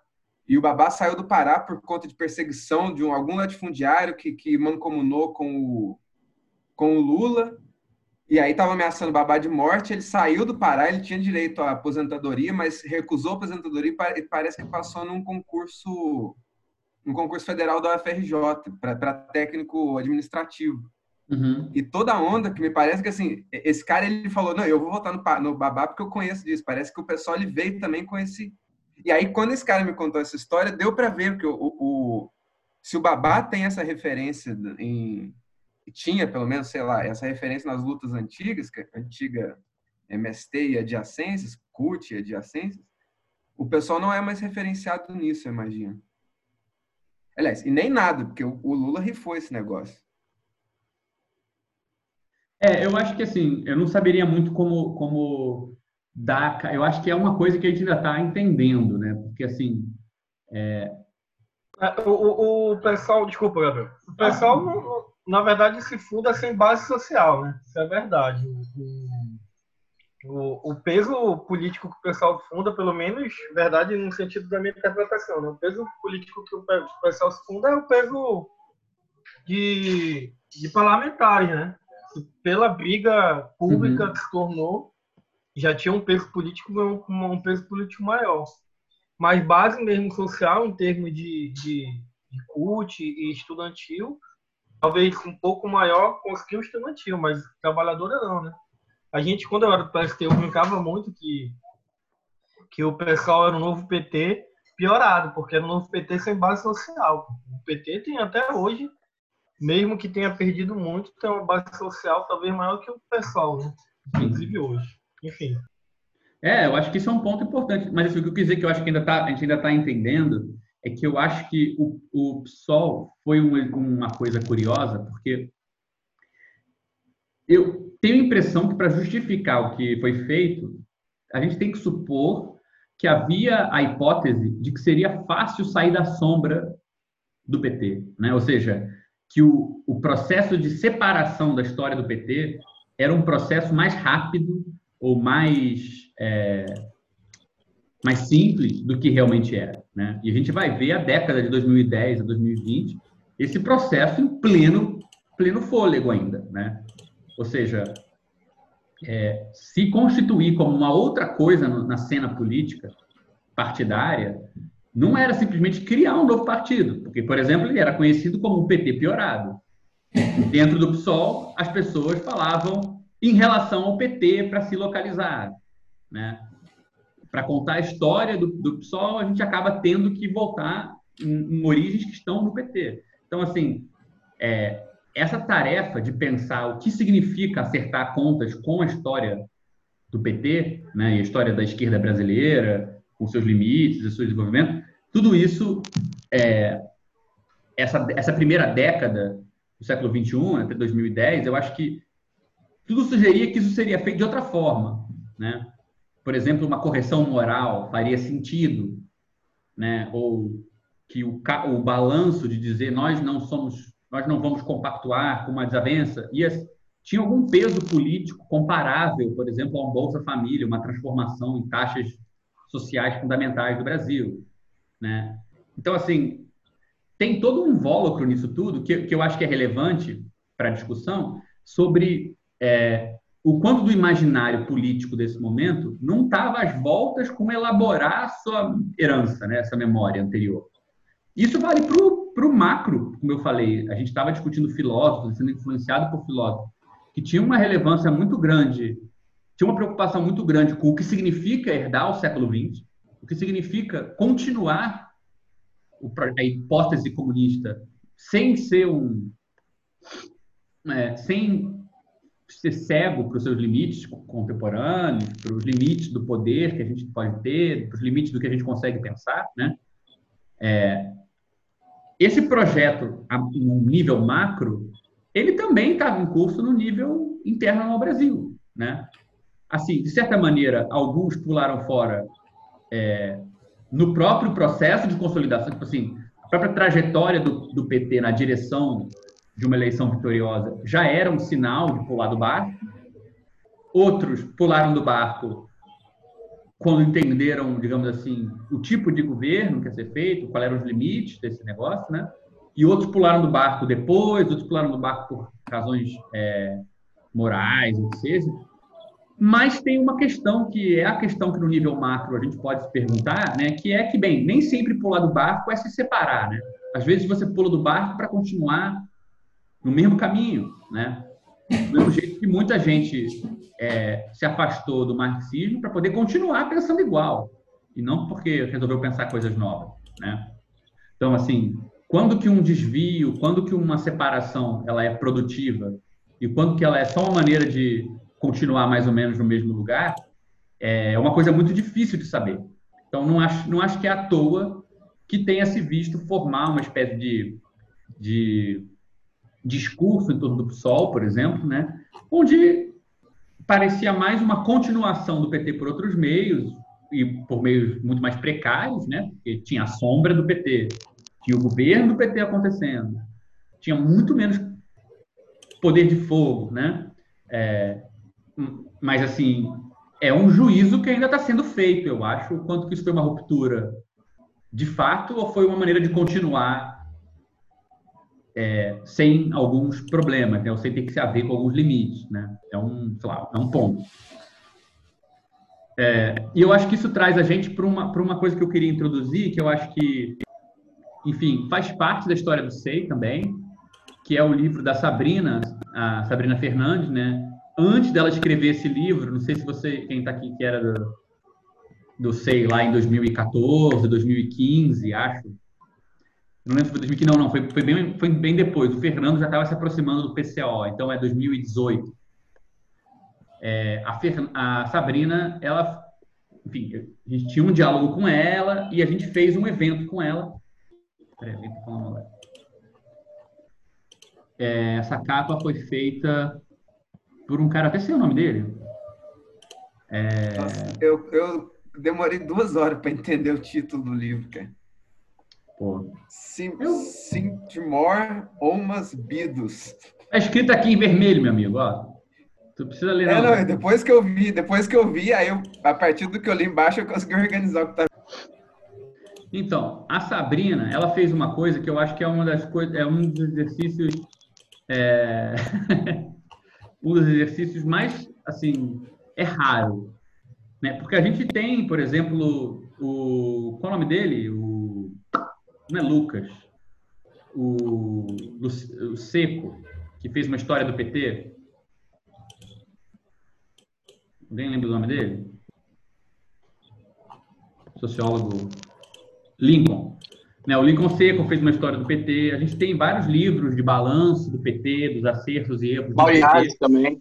Mauro Yazzi, tem vários livros. Mas, assim, a esquerda como um objeto de pesquisa, a análise sociológica da esquerda, a análise é, não centrada só no PT, mas, digamos assim, desse grande ecossistema da esquerda, ela não é um, um, um não é exatamente um objeto de muitas pesquisas. E a Sabrina é, trabalhou isso no doutorado dela e transformou isso nesse livro chamado Sintomas Mórbidos, em que ela não só faz um mapeamento é, extensivo do através de muita entrevista com tudo que é liderança de esquerda e militância, de, que vai desde os movimentos sociais, passando pelos partidos, passando pelos grupos e tal. Ela fez um super levantamento e aí ela tentou tratar de algumas coisas que ela enxergava como, digamos assim, problemas de fundo ou problemas comuns que ela encontrava no cenário é, da política brasileira pós-PT, né, o, pós 2003, né? É um livro escrito depois de a, a, tese dela foi escrita depois de 2013, ou seja, é uma tese muito tocada pelos problemas que 2013 vai vai pautar mas também publicado já com, com tendo em vistas a, o fim da década, ou seja, a, o retorno de, uma, de, um extremismo de direita, o Bolsonaro e tal. Mas é, ela, ela organiza isso tudo é, em torno de uma ideia de uma crise na esquerda. Então, eu separei aqui dois, é, dois assim, termômetros que ela cria para analisar. Né? O primeiro é essa ideia que ela faz, uma espécie de, de reta ou de termômetro para poder pensar o que é a esquerda. Né? E ela define assim, bem, é, ela dá dois polos para a esquerda e um terceiro que ela já considera fora da esquerda. Então ela fala assim, existe a esquerda revolucionária, que faz ruptura com a ordem através do trabalho de base, ou seja, ela não é só um discurso revolucionário, mas ela é, tem um trabalho popular e ela então teria essa, digamos assim, uma base, uma certa praxis mesmo política, definida como essa espécie de integração entre uma teoria muito crítica do capitalismo, anticapitalista, com um trabalho prático, também tem essa característica. Ela separa essa esquerda revolucionária da esquerda radical, que seria aquela esquerda que tem ideais revolucionários, ou seja, ela preserva algo dessa teoria revolucionária, mas o cerne da sua prática é um diálogo com a ordem. Então, ela tendenciona, por exemplo, é, com a ordem é, vigente para conseguir melhorias e para é, e manter vivos esses ideais revolucionários, mesmo que no primeiro momento eles não sejam viáveis ou algo assim. Né? Ela pode, por exemplo, fomentar processos que ela mesma não é capaz de produzir, ela tem interesse em assumir o poder por vias parlamentares, sei lá. E tem um terceiro ponto que é a inversão disso. Em vez de você usar a ordem para manter vivo um ideal revolucionário, é quando você usa o ideal revolucionário para manter a ordem. Seria a centro-esquerda reformista.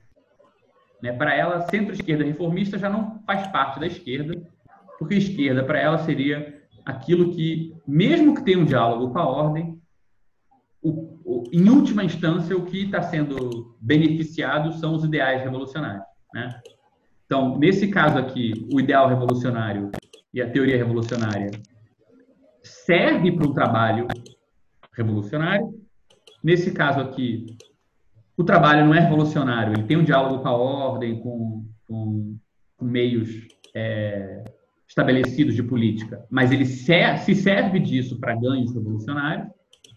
E esse aqui faz o contrário. Então, aqui, é, esse pedaço aqui da seta, na verdade, ele é é, diferente, né? Tem uma diferença qualitativa aqui. Ainda que seja importante perceber que essa diferença qualitativa é meio escondida mesmo. Né? E daí vai vir um problema, porque como é que você sabe quando você terminou de fazer um diálogo com a ordem, e o, é, a ordem é um meio para um fim revolucionário e quando a revolução ou ideário revolucionário virou um meio para o fim que é a ordem, né? Então, entre esses dois aqui, teria uma espécie de processo, uma, uma coisa difícil de saber quando uma, um termina e o outro começa. Então, ela usa esse esquema aqui para categorizar as esquerdas no Brasil, as organizações, os partidos, os movimentos. É, e ela fala assim: olha, eu vejo um, que a crise. Você vê, uma coisa importante desse desenho aqui é, é que tudo depende desse primeiro ponto aqui, né? Eu, eu acho que até vale a pena fazer esse desenho, assim. É como se você tivesse, assim... Para ela, o esquema é como se fosse, assim, trabalho de base leva a uma teoria revolucionária. Mas quem tem privilégio nessa relação aqui é o trabalho de base. Quem não tem trabalho de base pode aprender com essa teoria revolucionária mesmo assim, né? quem não prioriza esse trabalho de base. Seria o caso da esquerda radical que tem uma teoria revolucionária,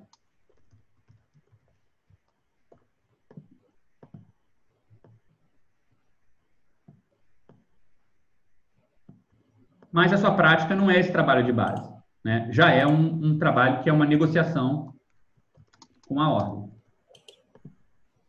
Bem, daqui para essa inversão, né, onde os ideais revolucionários viram só uma balela e o que está realmente sendo preservado é a negociação com a ordem, né? Os termos aqui estão mais parecidos. Então aqui você tem uma espécie de inversão, né? Desculpa, eu vou colocar em cima o que é importante. Então, o importante aqui era a teoria revolucionária. E, em segundo lugar, negociar com a ordem. E aqui inverte, negociar com a ordem é importante e o ideal revolucionário está ali só para dar um para dar o gosto da garotada, né? Então você vê, na verdade, né, se você imaginar que tem uma setinha é, aqui assim, né? Todo esse, esse procedimento dela aqui depende dessa praxis concreta, revolucionária. É, deixa eu ver aqui, ó. É, porque é daí que sai. Oh, meu Deus, achei que estava certo. é daí que sai o, a teoria. Bem, isso aqui nunca vai mudar. aparentemente não tem enfim. É da teoria que sai a, a é, do trabalho que sai a teoria. Essa teoria que é mobilizada pela esquerda revolucionária. Ora na hora que isso aqui tudo entra em crise você tem o que sobra é a ideia de que os ideais revolucionários não têm nenhuma realidade e eles só servem à negociação com a ordem, né? quem manda é o status quo, política é só essas coisas de ideal política de esquerda é só um jeito de político se eleger. Então esse é meio esquema que ela propõe, né? Ele dá num termômetro, que nem a gente tinha antes aqui, mas ele é um termômetro onde cada coisa é construída em cima da outra. Por que, que isso é importante? Porque ela vai analisar e dizer que tem uma essa crise que ela está postulando que existe ligada a esse trabalho de base aqui, né? E é claro que ela não é tão simplista em chamar de trabalho de base, ela vai chamar de conexão com o povo, de estar tá afinado com, que, com a capacidade de responder às demandas sociais. É mais do que simplesmente propaganda agitação no sentido leninista na Rússia czarista, né? Então, mas assim, de qualquer maneira, ela vai falar, olha, esse trabalho e essa capacidade de mostrar resultado, não sei o quê, isso é que dava valor para essa teoria. Na esquerda radical, essa teoria continua tendo valor e com isso tra esse trabalho continua sendo valorizado, mas é uma esquerda que se organiza em torno dessa negociação com a ordem. Ora, no momento é, em que esse trabalho de base vai sumindo, há uma crise, esses dois polos vão se inverter ou tendem a se inverter, e você tende a ter os ideais revolucionários vazios e a negociação com a ordem sendo o principal. E ela, ela faz uma análise de uma espécie de tipologia, ela se baseia inclusive no Zizek e em outros autores, para fazer uma espécie de análise da subjetividade militante. Né? Então, ela não faz só esse levantamento para para mostrar qual, onde é que estão as esquerdas hoje, com, como que elas se relacionam, é, quais, como que elas entendem seus ideais, mas também para mostrar que alguns processos atravessam todo essa, essa, essa, esse território da esquerda, né? É, e, e ela define dois grandes sintomas. Ela vai falar assim, olha, a crise dessa praxis tende a produzir dois tipos de sintomas. O primeiro é a pós-política, que é uma espécie de. Ora, se eu constato que isso é o que existe da esquerda, né? essa esquerda reformista, essa esquerda que não. Que, não, que no fundo só usa. Né, é, peraí, deixa eu ver se eu consigo usar isso aqui. Eu comprei uma caneta, estou tão feliz. Que só usa é, os ideais para se reproduzir, para ganhar cargo, etc. e tal. Então, no fundo, não existe esse negócio de política como campos ideológicos diferentes. Porque o campo ideológico da esquerda é vazio, esses ideais não têm nenhum conteúdo. O que existe é pessoas que vão fazer a gerência da ordem de um jeito ou de outro. Né? Então, para ela, a crise da praxis leva a um primeiro sintoma, que é a, a subjetividade que diz que não existe política. O que existe é gerência da coisa pública. Né? É a origem do discurso que a gente vai encontrar, por exemplo, num partido como o Partido Novo, né? com esse negócio de nós não somos políticos, nós somos gerentes. Né? Ou a ideia de que eu estou colocando todo mundo no cargo técnico e coisas assim. Isso, aqui que isso apela, o discurso da tecnicidade da política, do bom gerente, do empresário que vai ser um bom político. Eu, eu sou um bom gerente em outra organização, vou, ser bom, vou ser bom gerente da cidade. Né? para Sabrina está ligado a essa ideia de pós-política. Por outro lado, ela também enxerga um outro problema, que é que quando o trabalho de base está em crise, ou seja, quando você não tem é, uma, uma concretude para enriquecer a teoria, você pode abrir mão desse pragmatismo aqui e ficar só com um ideal revolucionário vazio. E concluir que política revolucionária é uma espécie de ultra radicalização sem nenhum lastro popular, baseada em palavra de ordem, baseada em, em, em, é, em uma espécie de celebração meio espetacular é, desses ideais e tal, né? Então, assim, é meio que uma história de uma cisão né, entre um processo, digamos assim, absolutamente pragmático, é, ligado à realpolitik, totalmente cínico em relação ao valor dos ideais de esquerda, mesmo quando se entende como um grupo de centro-esquerda reformista, e do outro lado você tem aqui um processo de idealização desses ideais, porque não tem essa base no trabalho aqui para dar para enriquecer a teoria de um jeito real, né? Que leva a um tipo de militância também. É, por exemplo, a gente poderia colocar aqui, por exemplo, assim, a militância de internet, né?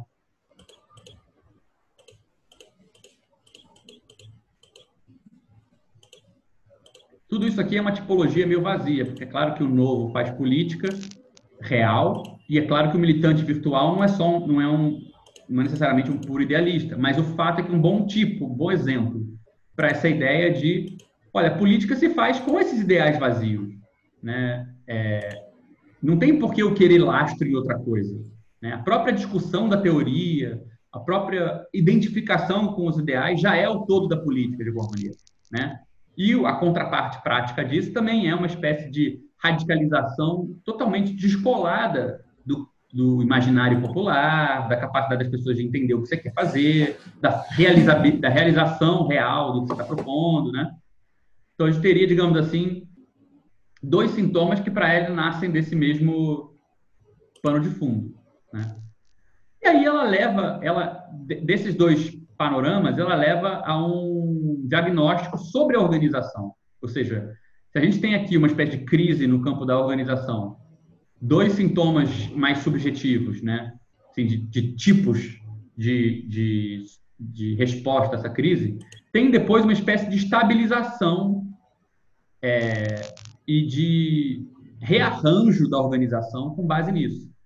Que vai ser, por um lado, pensar o lugar da melancolia na esquerda, né? ou seja, pode ser pensado como uma espécie de saudosismo na época em que isso era possível, pode ser pensada em termos de um, uma incapacidade de reconectar o que você pode fazer politicamente com os grandes ideais do século XX, né? É, ela entra aqui muito com uma discussão muito importante que a gente já estava tendo aqui agora há pouco, né, sobre a ideia de como é que você faz é, para herdar o século XX, né?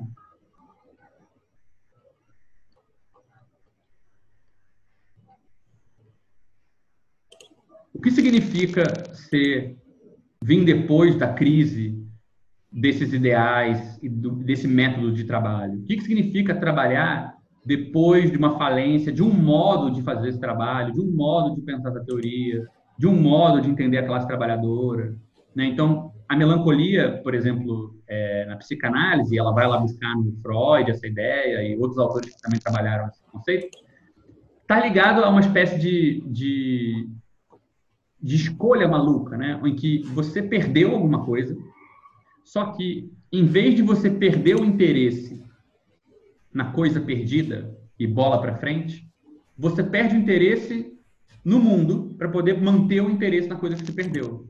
Então, poxa, aqui, aquele era o trabalho real. Tudo que eu posso fazer agora é inútil, não vai para lugar nenhum, não tem realidade, não tem tesão em fazer nada disso. Né? Então, tem uma espécie de estrutura onde você o passado joga uma sombra sobre o presente e você não consegue valorizar, nem se mover, nem achar força para se mover perante as coisas que tem para fazer no presente por causa do seu apego ao que você perdeu. Estou simplificando loucamente, mas inclusive se, é, se for uma coisa que você se interesse, a gente pode discutir essa relação entre luto e melancolia. Foi uma coisa que no SEI a gente trabalhou também, mas enfim.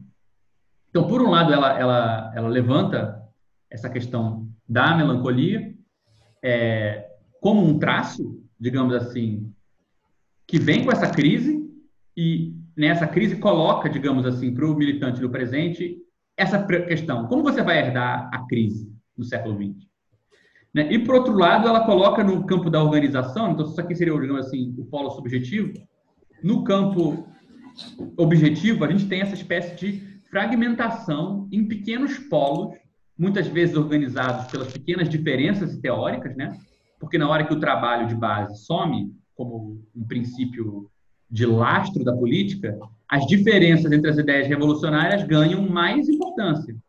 Né? Então, a gente poderia chamar isso aqui de uma espécie de inflação. Eu juro que está escrito inflação aqui. Inflação é, da divergência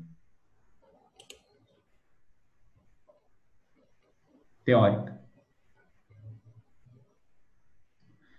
Ora, se eu, se eu tenho uma divergência teórica ou histórica com alguém, eu já tenho motivo suficiente para não estar na mesma organização que a pessoa, porque não tem nenhum outro princípio de unidade que não seja esse. Né? A ideia de que a própria prática poderia vir a produzir para a gente é, um critério novo de unidade some. Então, você vê, esse diagnóstico que ela faz aqui, eu vou apagar toda essa maluquice que eu desenhei aqui para você, é, esse diagnóstico que ela faz aqui, ele, ele ele associa uma crise conjuntural muito grande da esquerda, né, que vai estar ligada, inclusive, é, a é, 1989, queda do muro, é, toda essa, digamos assim, o fim da sequência soviética, a, a comprovação dos limites de certas ideias ligadas ao marxismo, ligadas ao imaginário de esquerda, né? É, portanto, está ligado a, a, toda aquela discussão dos filósofos que a gente estava mencionando. É, ela passa por, digamos assim, uma separação né, entre organização, ideia, ou bem você tem ideais, mas você não tem, eles não estão pautados na organização, no sentido de que eles não têm o lastro desse lado sujo de você fazer a coisa pragmática, etc. e tal, né? Talvez gente tivesse nem chamar isso aqui de organização, porque talvez seja um pouco forte o termo. Mas vamos chamar de pragmática, né? É...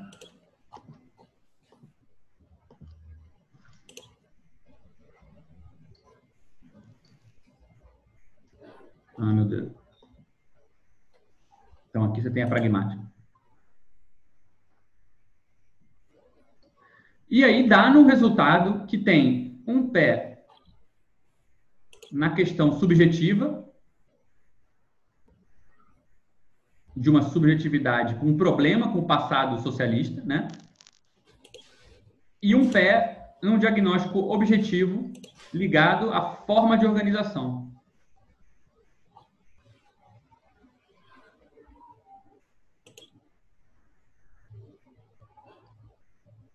Eu acho que esse é um, assim, eu, eu, acho o livro da Sabrina realmente assim, eu sei que ele fez muito sucesso e tal, mas eu acho que em termos de análise técnica é, e mais assim pormenorizada, eu não acho que ele recebeu o valor que ele que ele tem assim. Eu vejo, enfim, foi tomado como um, um, uma coisa muito bacana de pensar a situação da esquerda, mas eu acho que ele tem assim um, não tem muita coisa no Brasil que tenha tentado fazer esse tipo de, de mapeamento que inclua o lado objetivo com o lado subjetivo, que mapeie como essas coisas se deram.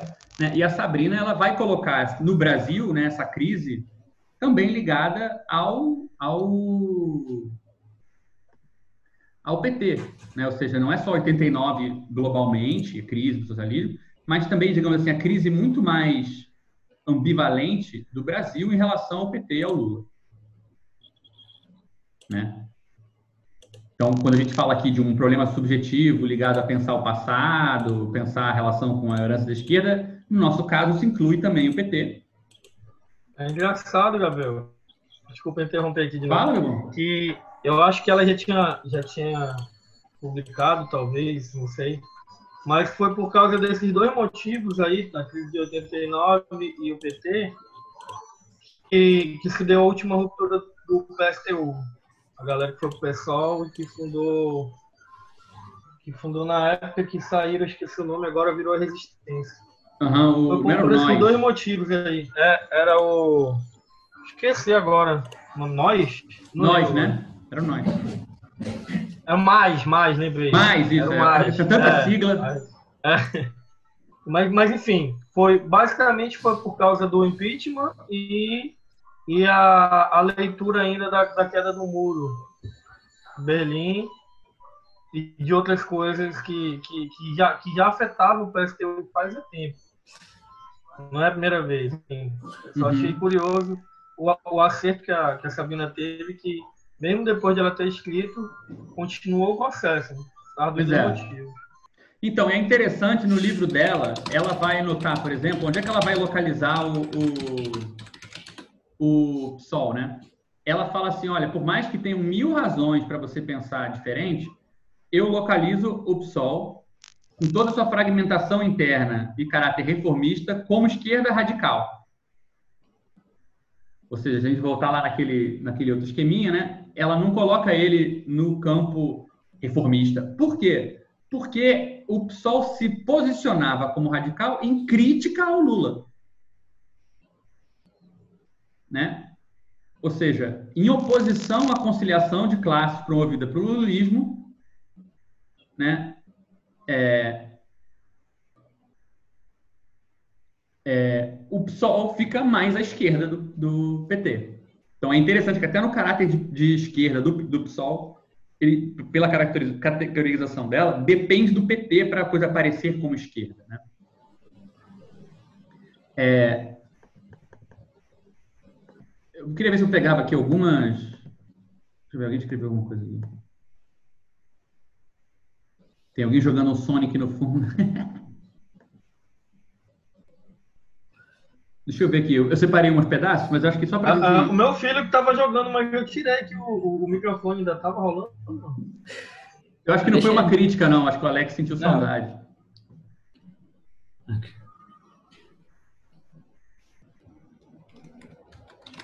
É, eu estou tentando achar aqui alguma, alguma é, citação.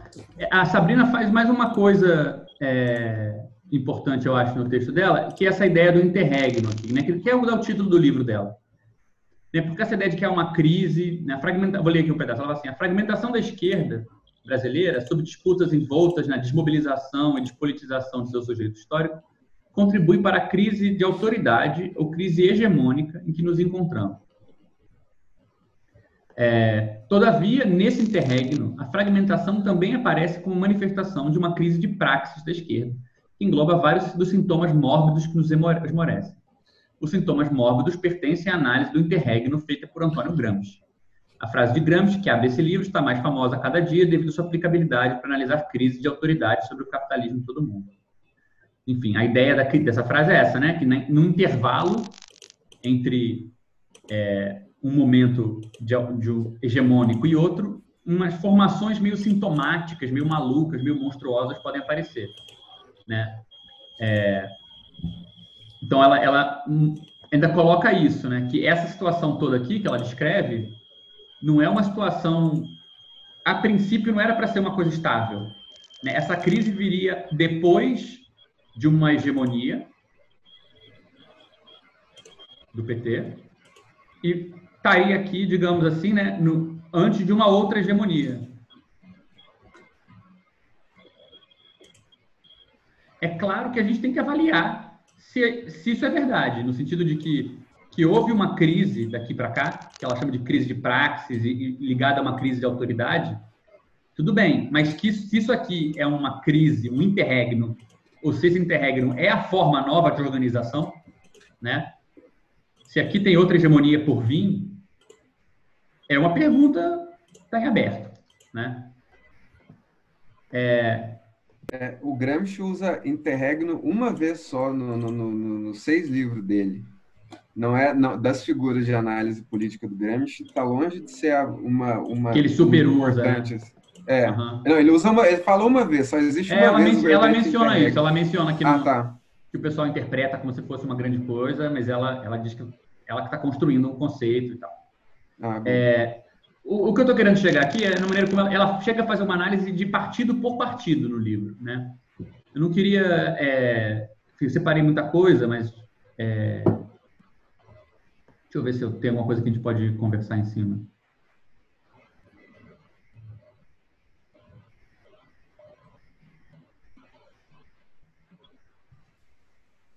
É, Bem, vou deixar esse pedaço aqui, depois vocês podem olhar. Mas ela, ela, isso aqui é o que ela tem para dizer sobre o PSOL, por exemplo. Ela fala assim: o PSOL é um partido amplo, muito parecido com o Siriza da Grécia e o PT, pelo menos no papel, em termos de garantir o direito a tendências dentro do partido. A diferença no PT é que, se ao transformar em um partido da ordem, o direito, a tendência deixou de ser o equivalente a um direito de criticar, a discordar e se opor à burocracia do partido.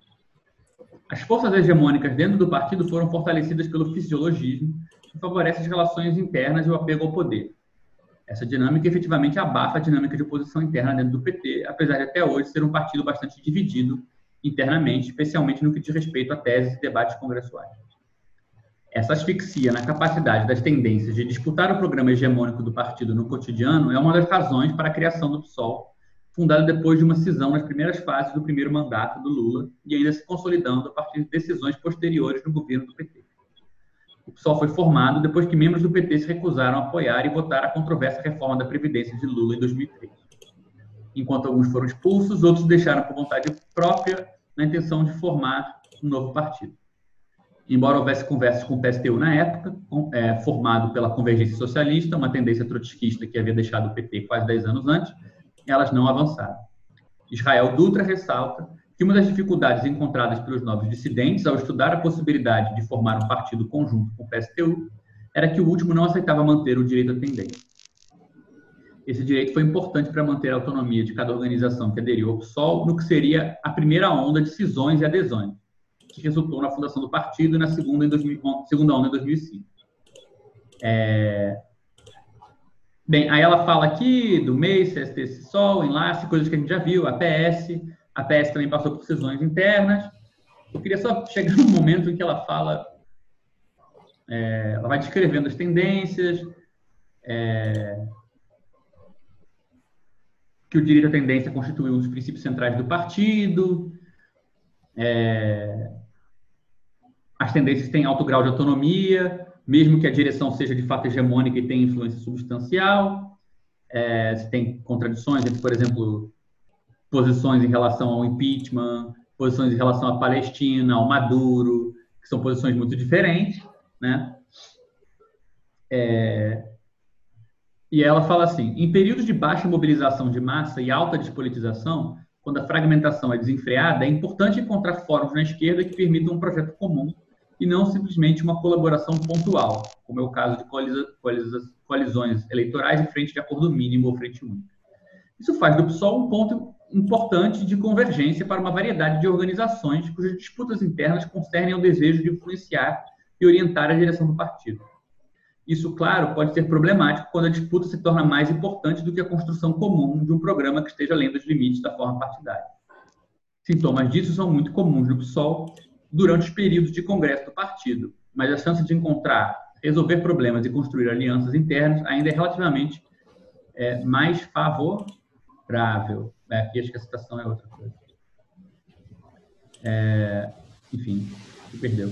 Eu queria encontrar um momento porque ela, ela, enfim, ela fala no momento aqui que ela tentou fazer um levantamento recente das, das, das correntes no PSOL e ela e o levantamento que ela conseguiu fazer era de 40 correntes hoje. É, um levantamento informal feito online indica que existem em volta de 40 organizações internas dentro do PSOL, entre organizações de influência nacional e coletivos de atuação mais regional e local. É... E ninguém sabe muito bem quantos membros tem no PSOL. É, enfim, eu levantei essas coisas todas porque eu acho que ela, ela, além de usar aquele modelo lá dela, muito legal, para dar uma organizada na, nessa panorama da conjuntura, né? É, e eu acho que mostra com muita clareza a relevância, digamos assim, como que os, né, é, na hora que o SEI foi se integrando, a gente vai ver que a gente não pensou nesses termos. Né? Eu diria assim, que havia uma crise na esquerda revolucionária, é, que havia um problema subjetivo ligado à herança socialista, que havia uma fragmentação na organização que não permitia que as coisas se organizassem como tinham se organizado no passado, todos esses desafios eram mais ou menos claros. Mas, como a gente já comentou, a maneira original de entrar nessa cena e tentar trabalhar junto com isso, né, do SEI, foi é, acreditar que tinha um lugar dentro do, do PSOL, ou seja, a gente entendeu que o PSOL não é, ele, ele tinha sintomas dessa fragmentação, mas ele estava mais adequado para tratar essa fragmentação que outros espaços. Né? Isso que a Sabrina fala aqui, eu acho que é muito representativo, digamos assim, da abordagem original que a gente teve em relação ao PSOL e que a gente vai ver no decorrer da nossa história, que não é muito bem assim, né? Essa ideia, cadê? De que, é, bem, numa época de baixa mobilização, de grande fragmentação, você procurar um fórum de esquerda que permita um projeto comum e não só uma colaboração pontual é estratégico. E isso faz do PSOL parecer um ponto de convergência importante. A gente, concorda, a gente entrou com esse diagnóstico. Né? Só que esse ponto que eu levanto aqui vai ficar cada vez mais importante na nossa história, que é, de novo, tem a ver com o quê? Com a inversão de meios e fins. Quando a disputa se torna mais importante que o comum, ou seja, em vez de você ter disputas internas como meio para a construção comum, que é o fim, a construção comum vira um meio, por uma disputa que ela é o fim. Né? E é interessante porque é, esse, esse desafio aqui vai ganhar cada vez mais centralidade na maneira como a gente vai pensar a organização. Né? Se você olha como a gente entrou no PSOL, a gente tinha problemas, digamos assim, ligados a construir organização, a tratar quase terapeuticamente da discussão sobre a herança da esquerda, discutir teoria revolucionária ligada ao século XXI, mas a gente não tinha ideia do tipo de. de né, para adiantar um pouco a conversa, eu lembro muito de falar com o Rafael sobre isso, que a gente entrou no PSOL achando que ele era um partido com um vazio no meio.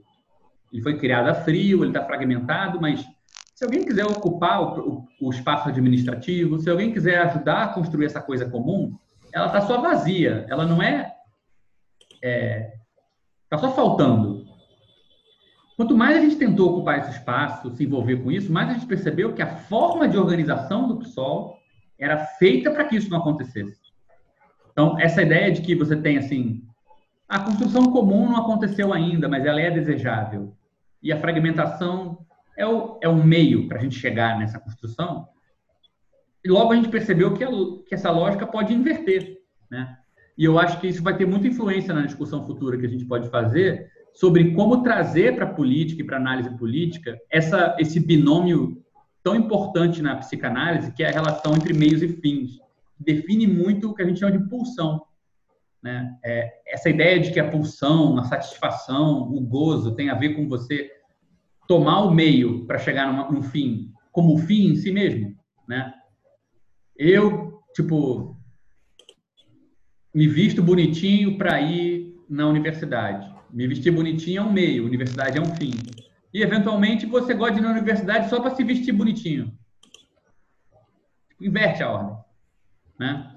Essa ideia de que o meio é onde a satisfação está e o fim é só uma fantasia, é, a gente começou a interpretar, assim que o SEI começou a ter problema, e a gente descobriu que a gente tinha feito um mau diagnóstico sobre a realidade, essa foi uma lição que se impôs para a gente logo de saída. Olha, às vezes você acha que você está indo na direção de um fim, mas a, aquele meio é feito para não sair de onde ele está. Né? Então, assim, eu estou me antecipando um pouco, mas eu acho que essas são, digamos assim, cenas dos próximos capítulos, já que a gente pode considerar que vem por aí, né? Mas, enfim, acho que com isso a gente, a gente chega num ponto que a gente pode agora, é, se a gente voltar aqui nesse esquema, né? a gente está falando desse, desse mundo em 2010, né? E eu acho que a gente, a gente discutimos o Pensê, discutimos o PSOL até a época Plínio, né? discutimos esse, essa conjuntura nacional no momento Lula, né? essa conjuntura internacional que ainda estava lidando com como é que ela vai elaborar com se é possível um retorno dos ideais de esquerda do século XX, como que isso vai ser reelaborado, qual vai ser o lugar dessas filosofias que se mantiveram atreladas ao comunismo, né? É, e eu acho que a gente chega agora num, momento de discutir, digamos assim, o primeiro projeto do SEI, como é que ele foi estruturado, como que essas coisas foram pensadas, o que era para o SEI fazer no começo, como é que a gente entendia que isso ia ser, porque eu acho que é, assim, é uma fase da história do SEI que a gente poderia discutir em termos meio cômicos, assim, né? A gente vai primeiro preparar uma piada, porque a gente achou que a gente ia fazer uma coisa que não tem nada a ver com o que a gente fez, né? em ato seguinte, a gente vai ver o tombo que a gente tomou é, em 2012 para 2013, né?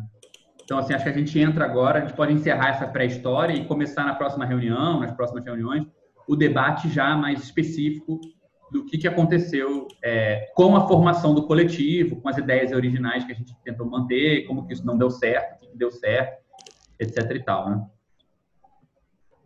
Acho que é isso, gente.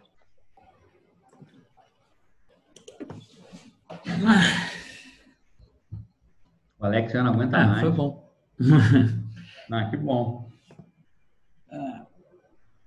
É, caiu umas duas vezes, né? Eu gravei tudo aqui, não, fica tranquilo. Show. Então, gente, eu vou é, propor também que a gente tá deixe. É, tá, tá todo Só mundo palavras, ó. angustiado com, com o próximo capítulo da história. Né? É, eu, eu, então, a minha proposta é que a gente deixe a discussão das notas, que não tinham tantas, que não tinham tantas assim, para juntar com as notas para o encontro que vem. Pô, Gabriel, é... tá maneirona a apresentação, cara. Tá, tá bonito, ah, tá que bonito. bom. Enfim, cara, vamos dúvida. pensando aí se não tem mais coisa que vocês querem. Enfim, a gente tem mil momentos nessa história para voltar nessa discussão mais ampla da esquerda, mais ampla da, do, do, do, cenário fragmentado. A própria Sabrina, não sei se ela tem muito espaço na agenda, mas eu posso ver se ela não tem interesse em participar em algum momento. É... Oi, gente! Eu, tô, eu, tava, eu, tava na, eu tava numa coisa, mas não tava. Porra, vocês me citaram em algum momento, não, né? Porque. Porra, pra caralho.